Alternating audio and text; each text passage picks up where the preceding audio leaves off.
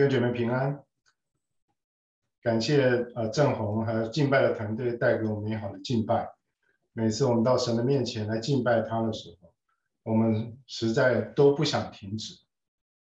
但是我们想到我们在地上的敬拜也比不上在天上的敬拜。当我们有一天见到他的时候，我们要永远的敬拜，永远来赞美他。在约翰福音第十二章描述。耶稣基督在地上最后一周所发生的事情。约翰福音共有二十一章，约翰用了一半的篇幅来描写耶稣在世上最后一周所发生的事情。所以最后一周对约翰或对其他福音书的作者而言是非常重要的。在传统上，这一周叫做神圣的礼拜 （Holy Week）。刚正红也提到，天主教也把这一周称作 Passion Week。是有热情的礼拜，礼礼拜是耶稣付上他的热情，走上十字架的一个礼拜。我们今天要看的经文是在约翰福音十二章十二节到十九节。呃，我可能有一些问题来来呃 share 我的 screen，我就为你们来念好了哈。在约翰福音十二章十二节到十九节，如果你没有圣经在你手上的话，可以翻开这段经文。我们今天就看这段经文。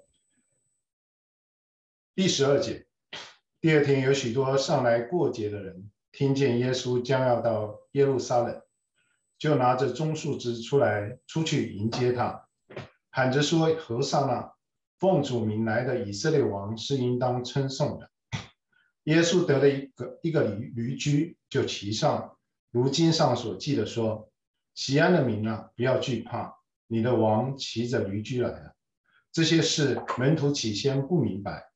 等到耶稣得了荣耀以后，才想起这话是指着他写的，并且众人果然像他们这样行了。当耶稣呼唤拉撒路，叫他从死里复活出坟墓的时候，同耶稣在那里的众人就做见证。众人因听见耶稣行了这神迹，就去迎接他。法利赛人彼此说：“看哪，你们是徒劳无益，世人都随从他去了。”我们祷告，主，我们谢谢你，我们感谢你，让我们今天能够在你面前来敬拜。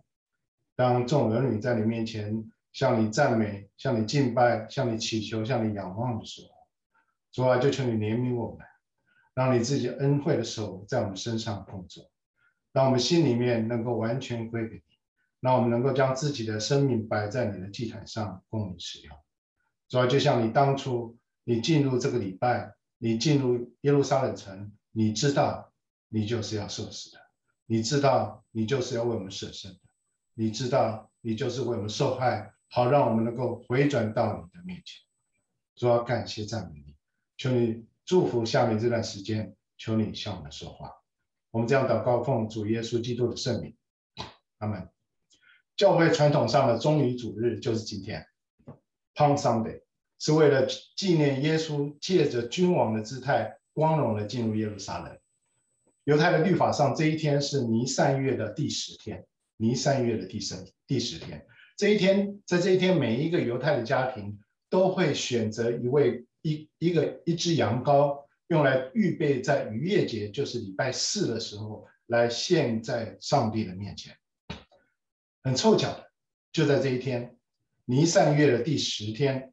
我们的主耶稣基督是上帝的羔羊，他亲自骑着驴驹进入了耶路撒冷，来宣告他是上帝所差遣的君王，要在以色列的百姓当中，要在世人当中，要在世人当中见证他是一位和平的君王，要把人带到上帝的面前。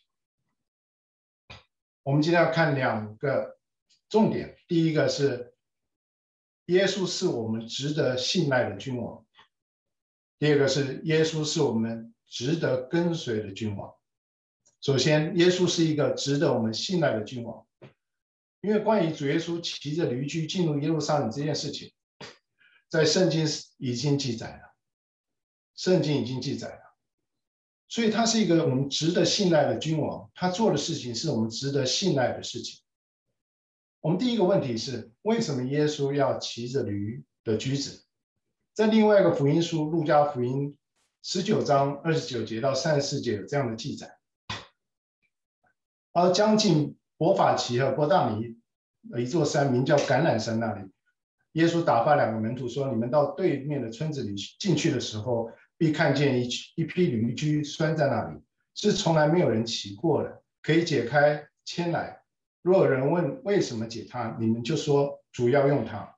打发的人去了，所遇见的正如耶稣所说的。他们解驴驹的时候，主人问他们说：解驴驹做什么？他们说主要用它。他们说主要用它。当耶稣从伯大尼到橄榄到耶路撒冷的时候，他们一定会经过橄榄山。他们到橄榄山的时候，他们就停下来。耶稣吩咐门徒到下一个村子里面去，发现一批驴驹，就把它牵到主耶稣的面前。为什么耶稣要这么做？他难道就喜欢骑着驴子吗？他为什么不喜欢骑着其他的东西呢？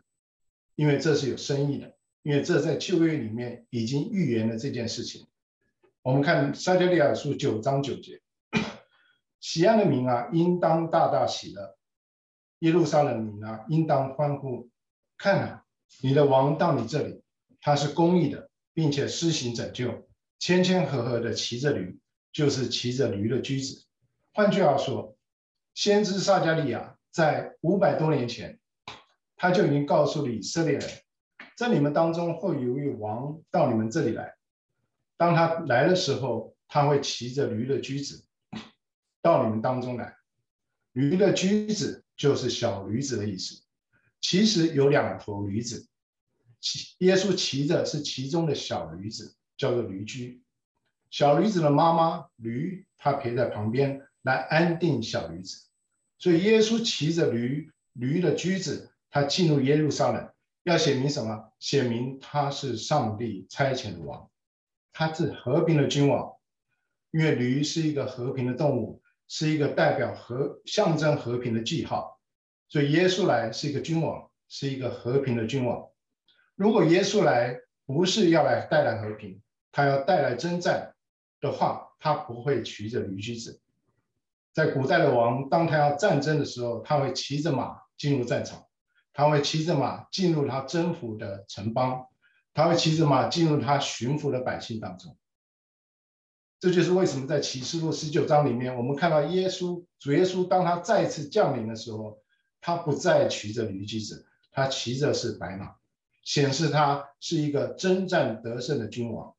在启示录十九章十一节、十六节说：“我观看，见天开了，有一匹白马，骑在马上的称为诚信真实，他审判。”征战都按着公义，在他的衣服和大腿上有明写的说：“万王之王，万主之主。”当耶稣基督再来的时候，他按着上帝的公义来审判、来征战、来击败仇敌。他会展现他是得胜的君王，他会骑着白马从天降到地上。但现在我们在约翰福音十二章看到的是一是一个骑着驴居住的主的主。他是一位和平的君王，他向着犹太人，向着整个世界，向着外邦人，每一个人展现和平的姿态，提供和平的机会。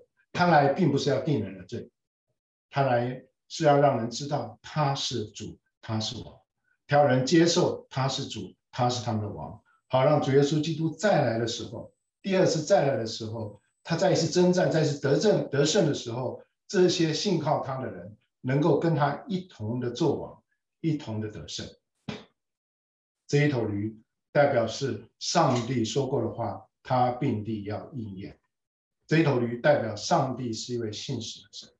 这头鱼告诉我们，圣经是值得信靠的，圣经是可靠的。因为圣经是可靠的，我们信的主，我们信的主耶稣基督是一个值得信赖的君王。在路加福音第十九章四十一节里面这么说：耶稣快到耶路撒冷，看见城，就为他哀哭。我们知道，我们刚刚说的耶耶稣从伯大尼前一晚住在伯大尼，第二天一早从伯大尼东往西走，碰到了橄榄山，他到橄榄山上面望着耶路撒冷，他就开始哭泣，他就开始哭泣。我曾经去过耶路撒冷，我曾经也到橄榄山的附近，但是我在那里的时候，我并没有哭泣，我也没有看到那里的人哭泣。大部分在我周围人都很高兴的，高兴的观看的景色，互相拍照或是自拍，都非常高兴。但这一节告诉我们，当耶稣到了橄榄山的时候，他带着不一样的心情，他。要进入耶耶路撒冷，他并不是带着作秀的心态要进去的。当他到了橄榄山，隔着汲沦溪，面向耶路撒冷的时候，他心里面非常的难过，他就哭了。这哭在圣经原文里面是不是小小的哭、暗暗的哭，而是嚎啕的大哭。他的眼泪不是为自己来哭。他的眼泪不是为了他将要在耶路撒冷被钉十字架的命运的遭遇来哭，他的眼，他的哭泣是为耶路撒冷这座城池的命运来哭泣，他的哭泣是向着耶路撒冷的百姓要遭受的灾害来哭泣。在路加福音十九章四十二到四十四节里面这么说，耶稣继续的说：“巴不得你在这日子知道关心你平安的事。”无奈这事现在是隐藏的，叫你眼睛看不出来。因为日子将到，你的仇敌必筑起土垒，周围的环绕你，四面的困住你，并且要灭绝，并且要扫灭你和你里头的儿女，连一块石头也不留在石头上，因为你不知道眷顾你的时候。在路加福音十九章里面，耶稣所说的这日子，这日子就是他骑着驴驹。进入耶路撒冷的那一天，这日子其实是可以改变耶路撒冷命运的一个转折点。这日子，如果犹太人接受耶稣基督成为他们的君王，接受耶稣基督是上帝应许的弥赛亚，接受耶稣基督是上帝带来赐下和平的君王，耶路撒冷或许就会免于被审判的遭害。耶路撒冷这一天，在这一天，耶路撒冷就是一个高兴欢喜的日子，如同在诗篇一百一十八篇二十四节、二十五节说：“这是耶和华所定的日子，我们在其中要高兴欢喜。”耶和华呀，求你拯救！耶和华呀，求你使我们亨通。和尚啊就是诗篇一百一十八篇二十五节所说的：“耶和华呀，求你拯救。”和尚的意思就是神啊，求你拯救，求你现在就拯救我。但是非常可惜的，历史告诉我们，再过几天的时间，同样的耶路撒冷的百姓向他说：“和尚啊，和尚啊，奉主名来的是应当称颂的。”曾经用他们的口来赞美、来欢迎、来称颂主耶稣，但是在礼拜四、礼拜五的时候。他们用同样的口来呼叫说：“把他钉十字架，把他钉十字架，把耶稣基督钉在十字架上。”耶路撒冷这个城的名字的意思是“和平的城市”，“和平之城”的意思。但是和平之城不会带来和平，因为他拒绝了和平的君王。犹太人几千年来一直在渴望一个政治上的弥赛亚。他们渴望回到以色列王王国的荣耀，但是我们知道，再多的政治领袖，再高超的政治的手腕，也不能带来真正的和平，因为他们拒绝一个真正带来真正平安的弥赛亚。差不多再过一个一个代的时间，在主后七十年的时候，罗马的大将提多，他也是罗马后来的皇帝，率着大军攻破了耶路撒冷。摧毁了其中的圣殿。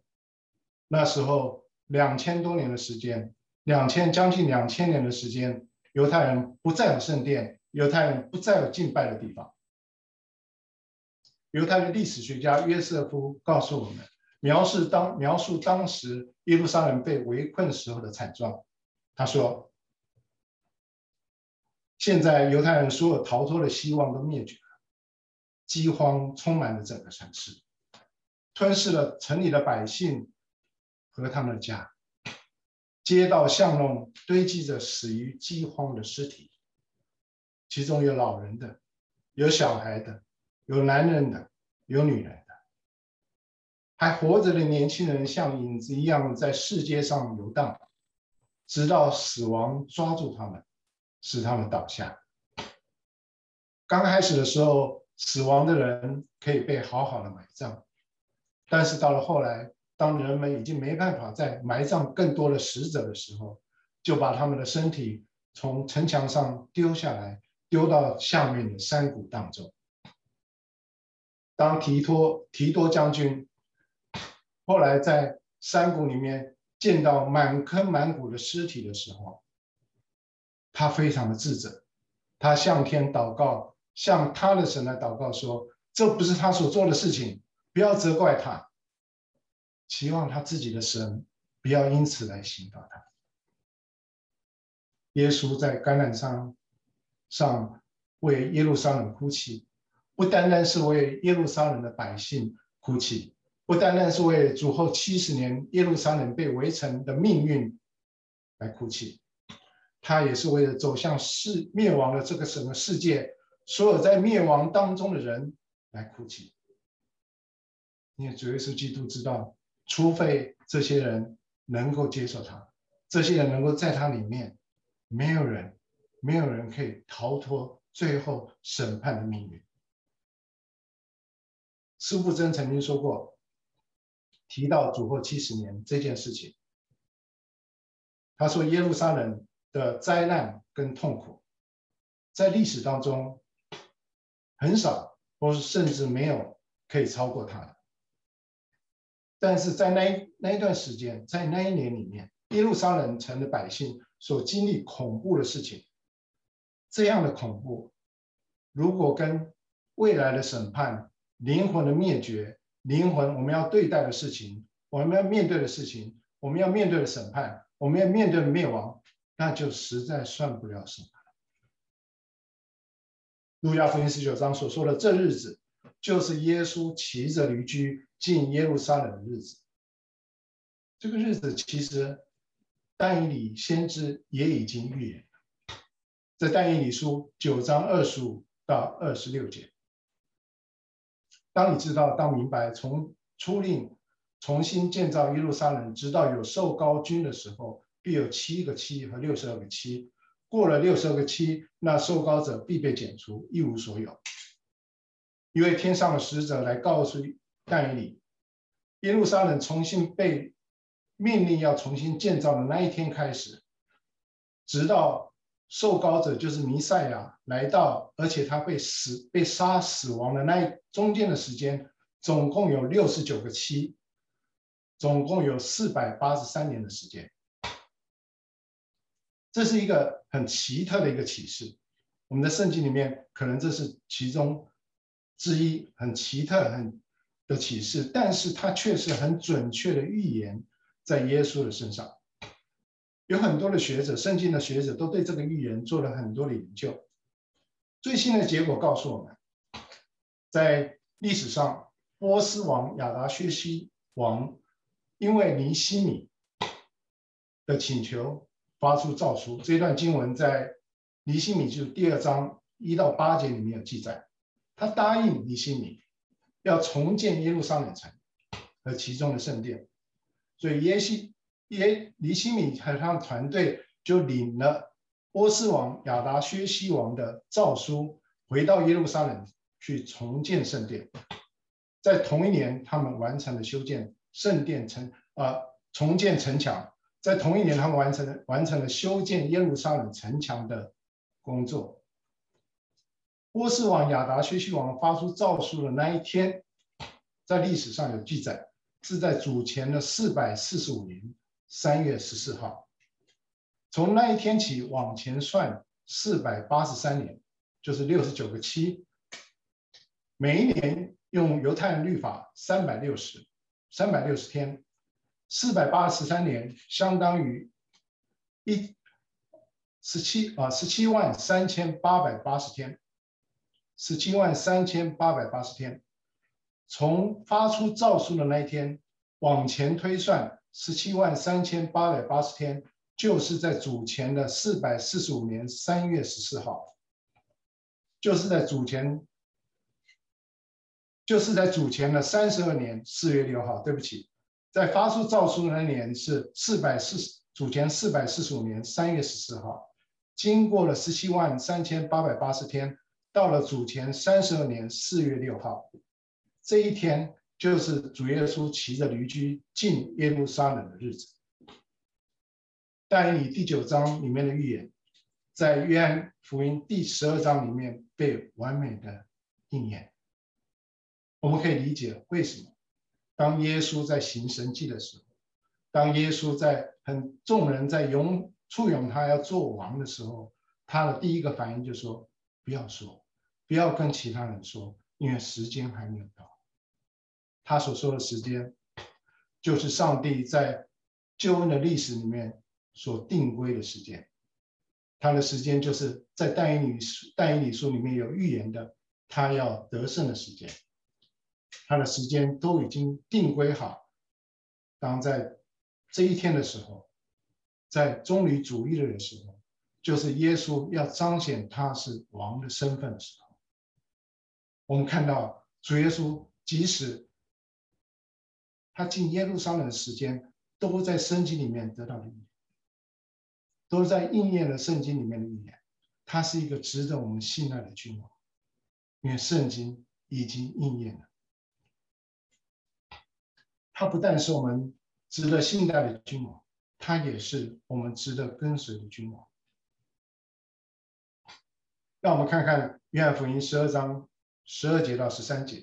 第二天有许多上来过节的人，听见耶稣将到耶路撒冷，就拿着棕树枝出去迎接他，喊着说：“和散那，奉主名来的以色列王，应是应当称颂的。”谁是这些上来过节的人？谁是这些人？首先，这群人应该是宗教感很强的人，他们从各个地方来到耶路撒冷，来过一个重要的宗教的节日，就是逾越节。在逾越节的时候，犹太人纪念他们的祖先被上帝借着摩西从埃及为奴之家拯救出来。虽然上帝行了十个灾害，让法老跟埃及埃及人不得不把以色列人释放出来。但是以色列人在这整个过程当中却是毫发未伤，在这段的经历，上帝拯救他们的经历，成了犹太人历史里面的焦点。每年到逾越节的时候，他们就纪念上帝的大能和他上帝在他们当中所行的完全的神迹、完全的怜悯。他们每年都到犹到耶路撒冷去过节。他每年都做同样的事情，他每年都沿着相同的路径到耶路撒冷，他每年都经历同样的仪式，按着律法的要求献祭，按着律法要求来祷告，他按着所有律法的规定来做所有的事情，只是一个本来应该是美好的，本来是应该是让我们心里面能够更加亲近上帝的仪式。这个庆典，如果变成年复一年、日复一日、日复一日相同的工作的时候，常常就变成一个僵化的宗教，常常变成一个只是公事照办的一切事情。这一群人，他们在耶路撒冷，他们今年在十二，在今天，他们在耶路撒冷要庆，准备要庆祝逾越节。当他们见到耶稣的时候，他们都被他吸引。他们想，他们听到耶稣行的神迹，有些人看到耶稣所行的神迹，他们看到耶稣是这么有权柄，是这么有恩典，是这么有真理。他们想到说，这位是不是就是上帝所应许的弥赛亚？是上帝要救他们脱离罗马人统治的，恢复大卫王国荣耀的那个君王。他们想到这里，心里面就不禁的大声的发出赞美，说：“和散那，和散那！现在来救救我们，像当初摩西带领以色列人脱离埃及人的辖制一样，现在来救救我们，脱离罗马人的辖制，让我们有真正的自由。”他们在耶稣身上看到比他们宗教更有吸吸引力的一些东西。宗教是陈滞、腐败、虚假的，令人窒息的。但是耶稣出现在他们当中的时候，他们觉得有像一股清流，他们好像呼吸到了新鲜的空气。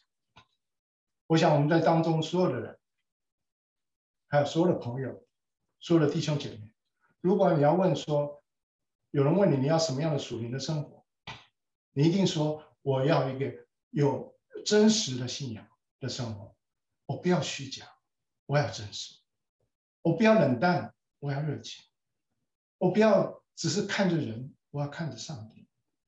我们一定这样说。当耶稣出现的时候，他带来的就是真实，他带来就是热情。当耶稣出现的时候，他就带来神新的眼光、新的想法、新的做法，是跟这个世界的宗教的眼光做法不一样。耶稣到底有什么不同？耶稣所带来的信仰，所带来的人生，跟犹太人当时的宗教有什么不同？我想最大的区别是，当时的宗教已经便于流入外表。他们是宗教，只是重视规条，但是耶稣却看重内心，却看重我们心里面的需要，看重我们心里面的光景。他看重我们心里面正在发生的事情，而不是只是在外面的样子。宗教是关乎外表的，是关乎外在的，但是耶稣是看重内心。第二个，宗教是不能叫，宗教总是叫我们不能做什么。不能做这个，不能做那个，但耶稣不是告诉我们，耶稣告诉我们，只要我们存着信心到他的面前，他就叫我们观看，他能够在我们生命里面做什么样奇妙的事情，要做什么样美妙的事情。耶稣不会强迫我们做什么，也不会，耶稣不会强迫我们表现出来什么样子，耶稣不会强迫我们成为一个什么样的让人家看重的人。耶稣知道，你如果没有他，我们所表现的不过是宗教的外貌。第三个，宗教筑起了高墙，耶稣却要拆掉了高墙。如果你跟我今天在逾越节那一天，在呃逾越节的呃棕榈主日当天在场的时候，我们要去敬拜，要去献献祭的时候。我们没有办法去。我相信我们当中每一个人都是外邦人。从犹太人眼光来看，我们最多只能待在外邦人的院宇里面，和其他想要相信上帝的外邦人在一起。如果我是一个犹太的女子，我可以靠近一点，到一个地方叫做女院。女院。如果我是一个犹太的男人，我可以再靠近圣殿一点，到一个地方叫做男院。如果我是犹太的祭司，我是利未人，服侍的利未人，我可以到圣殿的圣所，真的进到圣殿里面去。如果我是大祭司，我每年可以一次进到至圣所里面去。哦，原来圣殿有不同的院子，院子跟院子当中有高墙来隔开。这个墙就是把不配进到院子里面的人。隔在外面，这就是宗教所做的事情。宗教最擅长的就是把人们拒之门外，自己在里面享受自己看重自己尊严、看重自己的荣耀的一个一个状态。这是宗教所做的事情。但是耶稣不是这样子。耶稣在马太福音十一章二十八节说：“凡劳苦担重担的人，可以到我这里来。”我就使你们得安息。耶稣邀请人到他当到他面前来。当他邀请人的时候，不分你是什么样的背景，不分你是男是女，是外邦人是犹太人，不分你是贫富贵贱，每一个人都可以到耶稣那里去。耶稣是拆掉高墙的，宗教是树立高墙。我们要问的问题是：我们的教会是一个筑出筑起高墙的教会，还是拆掉高墙的教会？我们教会展现的是一个宗教的姿态，还是耶稣的心肠？耶稣就值得我们跟随的君王，在他身上能够让我们知道什么是真实的信仰。在逾越节这段时间，根据约瑟夫的记载，每一次的逾越节到大概有二十五万六千只的羔羊要被宰杀，二十五万六千只。根据犹太人律法，每十个每十个人要献上一只羔羊，最少要献最少要献上一只羔羊，所以二十五万六千只的羔羊，说了什么？什么意是什么意思呢？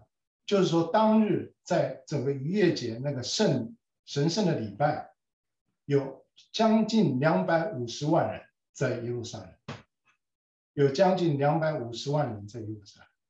在这两百五十万人当中，在熙熙攘攘的人群当中，这些人是怎么样看待耶稣？这些人跟耶稣的关系是什么？就在约翰福音十二章里面。我们看到至少有五群的人，五类的人，在这两百五十万人当中，第一类人是法利赛人，还有其他的宗教领袖。你听到法利赛人说的话话吗？在约翰约翰福音十二章十九节，法利赛人彼此说：“看哪，你们是徒劳无益，世人都随从他去了。他是谁？他就是耶稣。”这些法利赛人宗教领袖，他们彼此说。我们还是放弃了。我们做了很多的事情，但是我们挽回不了人心。所有人都跟着耶稣去了，这是一个很重要的宣告，表示耶稣在犹太人当中的影响力是巨大的。在同时，耶稣也是这些宗教人士他们最大的梦魇，因为他们发现耶稣比他们的宗教更吸引人。他们把耶稣看作竞争的对手，他们是一群愤怒的人。他们是一群嫉妒的人，他们完全不知道，在耶稣里面就不需要宗教，就可以直接到上帝的面前，在耶稣里面就可以跟上帝建立直接爱的和好的关系。相反的，凡是不愿意跟随耶稣的人，常常用各种方式来忽视耶稣，用各种方式来否认耶稣，用各种方式来论断耶稣。以及跟随耶稣的人，他们甚至不惜撒谎来欺骗自己和旁边的人，最终把王钉在十字架上。在约翰福音十九章里面，彼拉多问祭司长说：“他是你的王，难道我把你的王钉在十字架上吗？”祭司长回答说：“除了凯撒，我们没有王。”他们说谎。因为真正的王就站在他们面前，他们却离弃了这个王，拥抱了一个外邦人的君王。两千多年来，他们再没有自己的王，他们又过着寄人篱下的生活，用外邦的君王来挟制他们。这是犹太人的光景。这些宗教领袖可能有丰富的知识，有丰富的圣经的道理，这样的心理。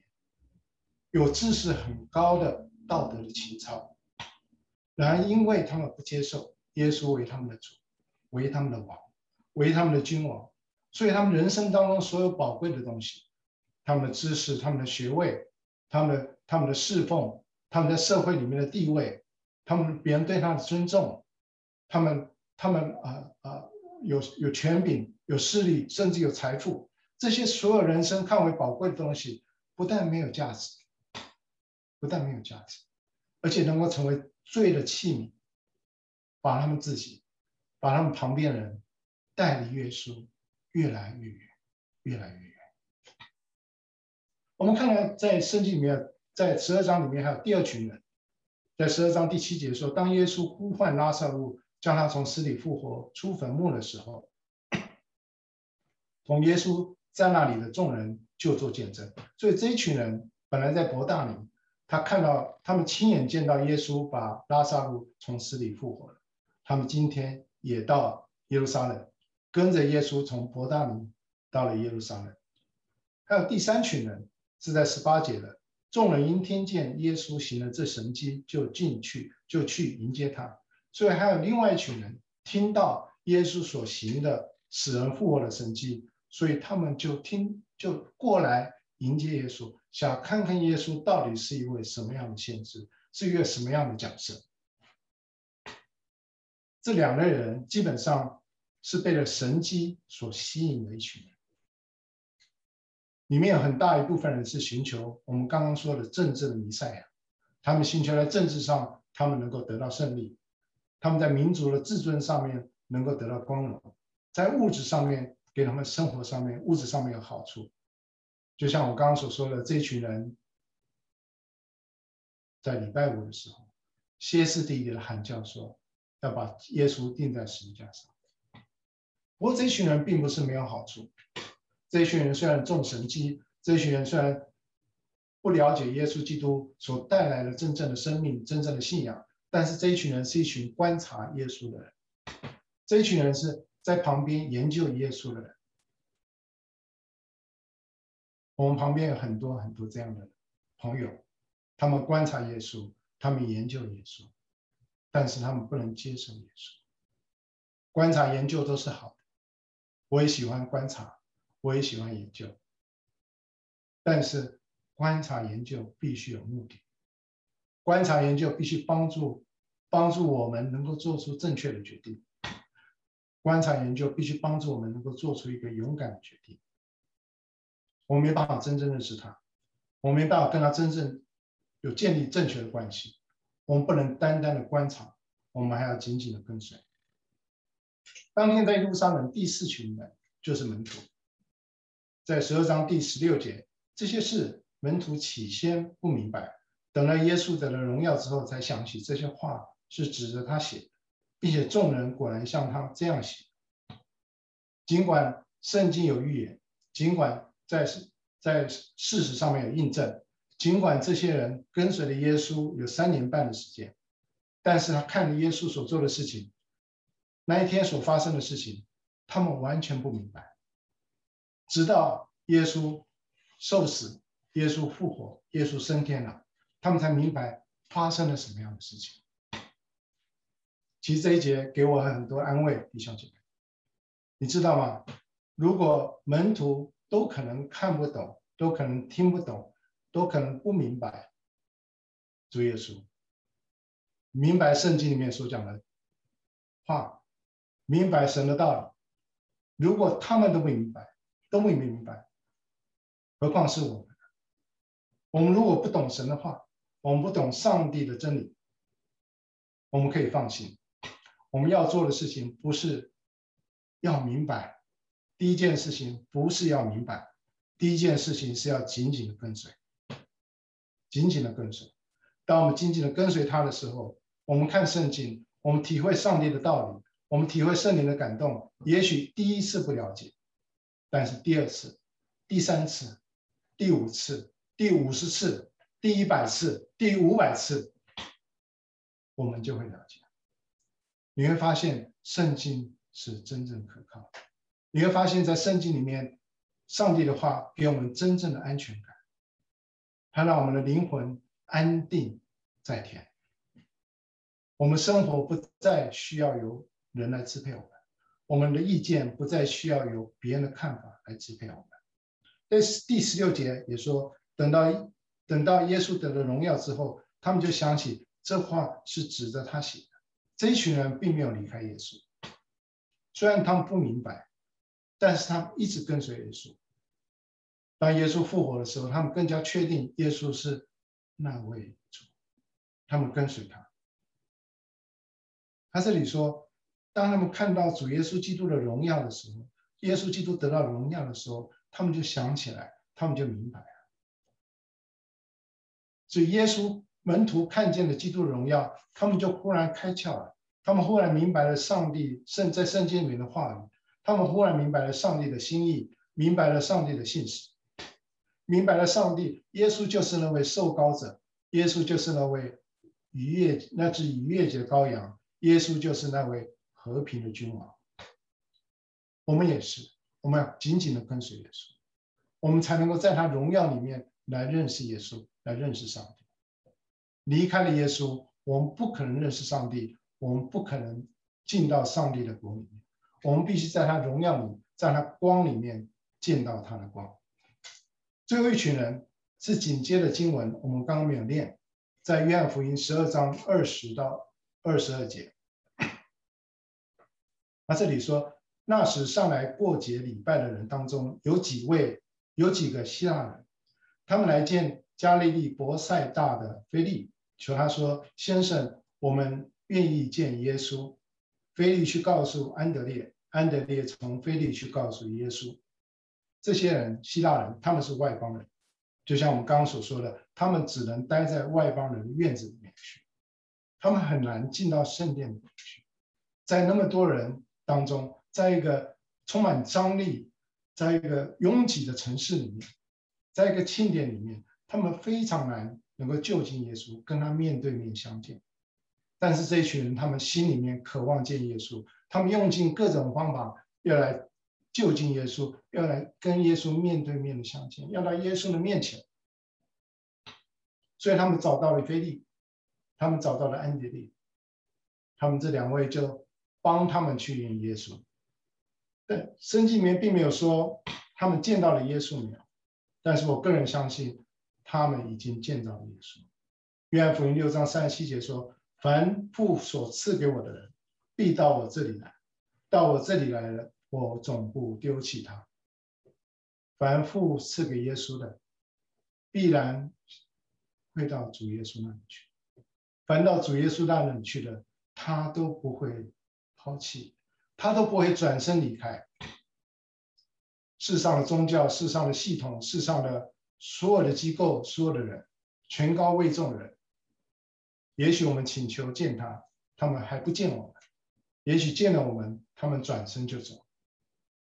但是，一位创造天地的君王，一个拯救世人的主，将来要审判这个世界的主，我们到他面前，他都不会离开，他都不会转身，他都要拥抱我们。其实，在这里也让我们看到教会存在的目的是什么？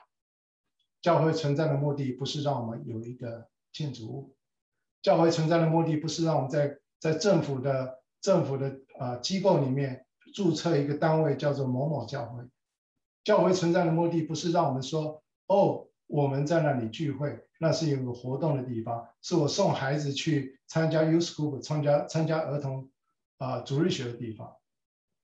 教会不是一个地方，教会存在的目的。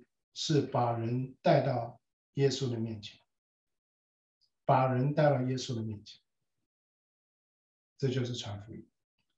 传福音就是把人带到耶稣的面前，传福音就是拆毁教会的高墙，传福音就是我们到人群当中邀请人到耶稣的面前，传福音就是见证我们的主是这么的好，是这么的美好，希望万人都能够到他面前能够得救。传福音就见证我们的主是一位和平的君王，传福音就见证我们主耶稣是一个我们值得信赖的君王，是值得我们来追求的君王，是值得我们跟随的君王，是值得我们一生倚靠的君王。这是教会的使命，弟兄姐妹，这是你我每一个基督徒、每一个上帝儿女的使命。最后，在这个故事中，还有一只驴子，在两百五十万人当中，我们看到一只驴子。这只驴子相比于两百五十万人，在耶路撒冷城里面，它是最顺服的。我们刚才路加福音里面看到，它是一只没有被人骑过的驴子。当耶稣骑上这驴子，这驴子就顺服的把它带进了耶路撒冷城。驴子应该不了解人的思想，不了解人的话，但是有时候我在想，如果这驴子知道他在做什么的话，他应该会很兴奋的说，或是很兴奋的想，我正在跟主耶稣一同在应验撒迦利亚书九章九节。原来坐在我背上的是撒迦利亚书九章九节所应许的。那位和平的君王，原来我是撒迦利亚书九章九节里面的那一头驴子。最后我要问你这个问题：我们看到神设计的一切，历史都在他的手里面，我们的命运也在他的手里面。耶稣基督进耶路撒冷城，也是他在几百年前就已经计划好了。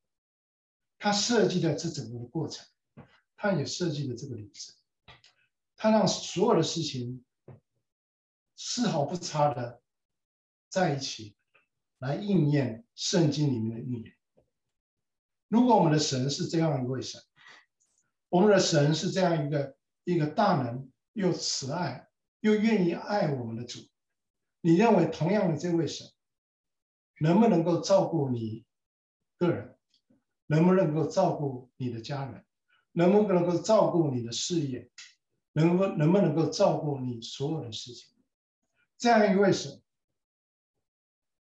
能不能够帮助你胜过？你生命当中所有的挣扎，能够帮你解决在生命里面所有的问题。这样一位神，值不值得你跟随他？这样一位神，值不值得你顺服他？把你的生命交在他的手里。如果你问每一个上帝的儿女，在主里面得救的儿女，在主耶稣基督里面得到他恩典的儿女。他一定会跟你说：“阿门，是的，他就是一位这样的神。当我将自己交在他手里面的时候，他就帮助我，他就改变我的生命。现在你要做的事情，如果你还没有接受耶稣基督成为你的救主，你要像当初的犹太人一样说：‘和散那，和散那，主啊，你现在来救救我吧，你救救我吧，求你进入我的心里面。’”哦，我把我的心门打开，你进到我的心里面，像你当初骑着驴进入耶路撒冷城一样，进到我的心里面。因为我今天是一个重要的日子，朋友们，如果一个驴子因为顺服，她的生命就能够被上帝来使用，何况你是上帝创造的，是上帝所爱的。当你迎接他进入你的心的时候，他岂不更要爱你，更要荣耀你，更要让你的生命更加的美好？我们一起祷告。主啊，我们感谢你，我们将今天我们所领受的献上满心的感谢。主啊，就求你帮助我们，让我们顺服在你面前的时候，你就要改变我们。当我们像像。这个驴子一样顺服在你自己的话语里面的时候，主你就要使用我们每一个人。当我们将我们心门打开的时候，你要进到我们心里面，就像你进入耶路撒冷城一样，你就要翻转我们，你就要改变我们，你就要让我们生命有一个不同的姿态，有一个不同的方向，有一个不同的样貌。所以，我们将我们每一个人都交在你面前，特别在我们当中还没有信耶稣的。还没有接受耶稣成为救主的朋友们，求你帮助他认识你，认识你的儿子是一位和平的君王。当让他们在可以寻找的时候寻找你，让我们在可以相信你的时候相信你，好让你自己在生命里面做他们的主，做他们的王，因为你是值得我们信赖的主，你是值得我们信赖的王，你是值得我们去跟随的王。感谢赞美你。我们这样祷告，奉主耶稣基督的圣名，阿门。